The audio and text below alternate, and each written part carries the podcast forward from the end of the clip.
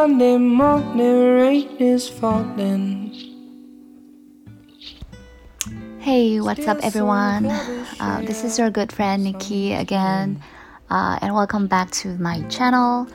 So, um, tomorrow it's gonna be the Chinese Memorial Day, and it's supposed to be a solemn occasion where a lot of people will go to the memorial park and maybe present a bouquet for the deceased. Um, actually, I'm really glad that our culture does have this tradition because it not only allows us the chance to memorize the deceased, but also gives us opportunities to think about the concept of death. So, yeah, it's it's right. Um, today we're going to talk about death. In darkness, she is all I see. Won't you come and rest your bones with me? Driving slow on Sunday morning, and I never want to leave. Um, I still remember when I was a sophomore student in college. In a summer day, it was really, really hot, and the entire family gathered in the hospital to see my grandma. Uh, and the doctor just told us that she didn't have a lot of days left.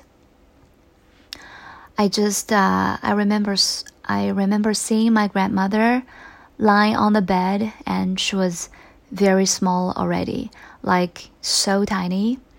Um, and I bent down and hugged her, and it felt like I was hugging a bag of bones.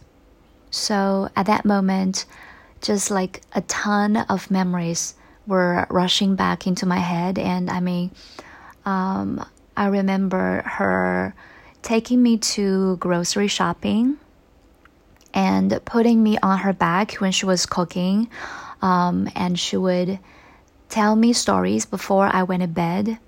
And, you know, during these summer nights, she would use a Chinese paper fan to blow air onto my skin to cool me down. Uh, because you know it could be really really hot and steamy during summer in Sichuan. And after that night, a few days later, my grandmother just passed away, and I felt like I lost her. Um, you know, back then, as an 18 year old, death to me was loss. I was I was really scared of it and I felt small in the face of it. Um, and I wanted to avoid thinking about it. This actually lasted for a very, very long time. You know, even when I was already 25, 26, or something like that, the idea of death still could scare the shit out of me. I remember once my father told me that he was diagnosed with hypertension, uh, which means high blood pressure. Uh, actually, it was not really bad, but when he broke this news to me, I lashed out to him. I mean, I yelled at him and I blamed him for not taking good care of his body. I don't know, I just, at that time, I had been very sensitive regarding my parents' health because any indicator of their health declining just made me think of death and something that I feared so much, you know.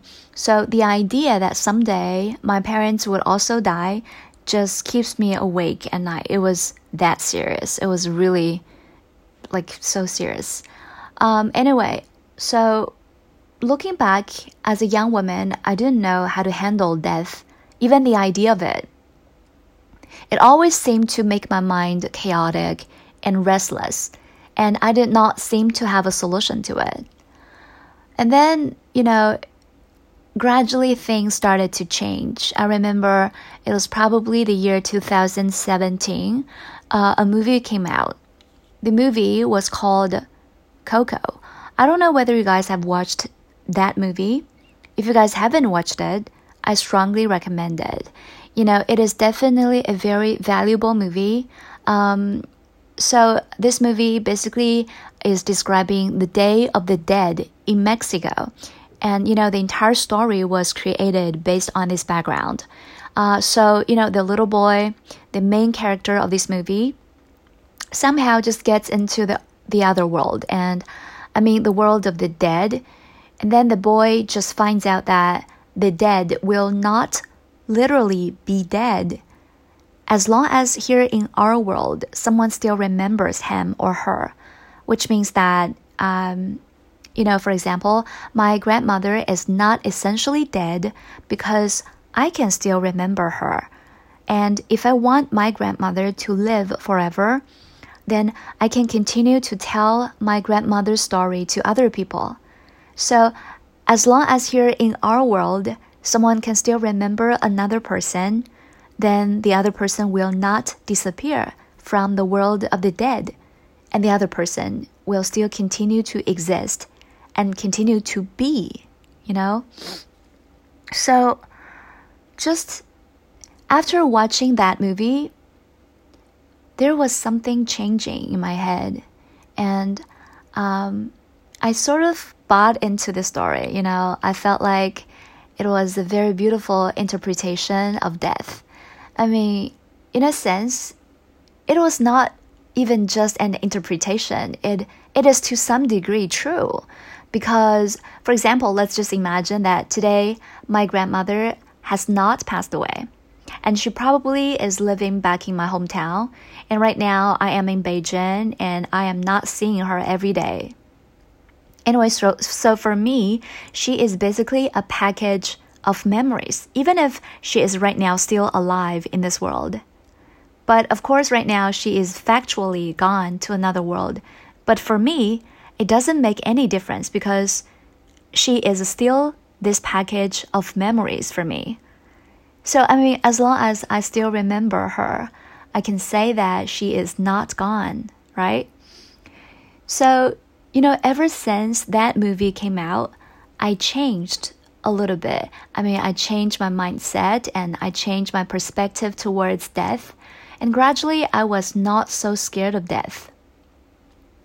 The movie just got me into thinking that I should try my best to create memories with my loved ones.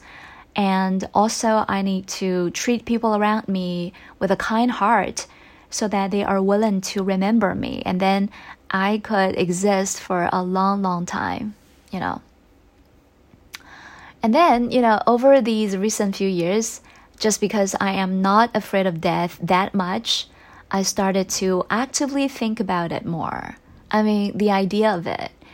And now I sort of have my own theory. Um, I think that I am a baby of the universe, and whether I am alive or I am dead, I am still here in this universe, only in another form, you know. Maybe one day when I die, I get buried in the soil, deep under the ground, and then I become the ground. I become the tree, maybe I become the water or a flower you know. But anyway, I am still here in this universe, and this is the point. I mean, nothing has changed. So, right now, I kind of have already perceived death in the way of oneness. I think that we are always the kid of the universe, whether we are alive or dead. We are here, always here, in the cradle of the universe. So, you know, this idea gives me peace in my heart. And for the first time in my life, I feel like the idea of death does not trigger any waves in my heart anymore. Um, it probably is just like a very normal Sunday morning, you know. There's nothing particular about it, there's nothing strange or special about it. It's just a very ordinary Sunday morning. A leaf is slowly falling down from the tree and then gently landing on the ground, the soil, just like my grandmother. She went away and became another form in this universe. Maybe she has turned into a bird that enjoys picking up food on the tree in front of my apartment building. Or maybe she has morphed into a breeze that brushes gently against my face. I, I don't know, but I know she is still here with me. So, um, this is my story, and what about how you perceive death? Um, I think it's definitely a question that deserves some of our thinking. uh, okay, anyway, um, I guess this is the end of today's episode, and I'm gonna see you guys next round. Um, this is Nikki. Bye. Mwah.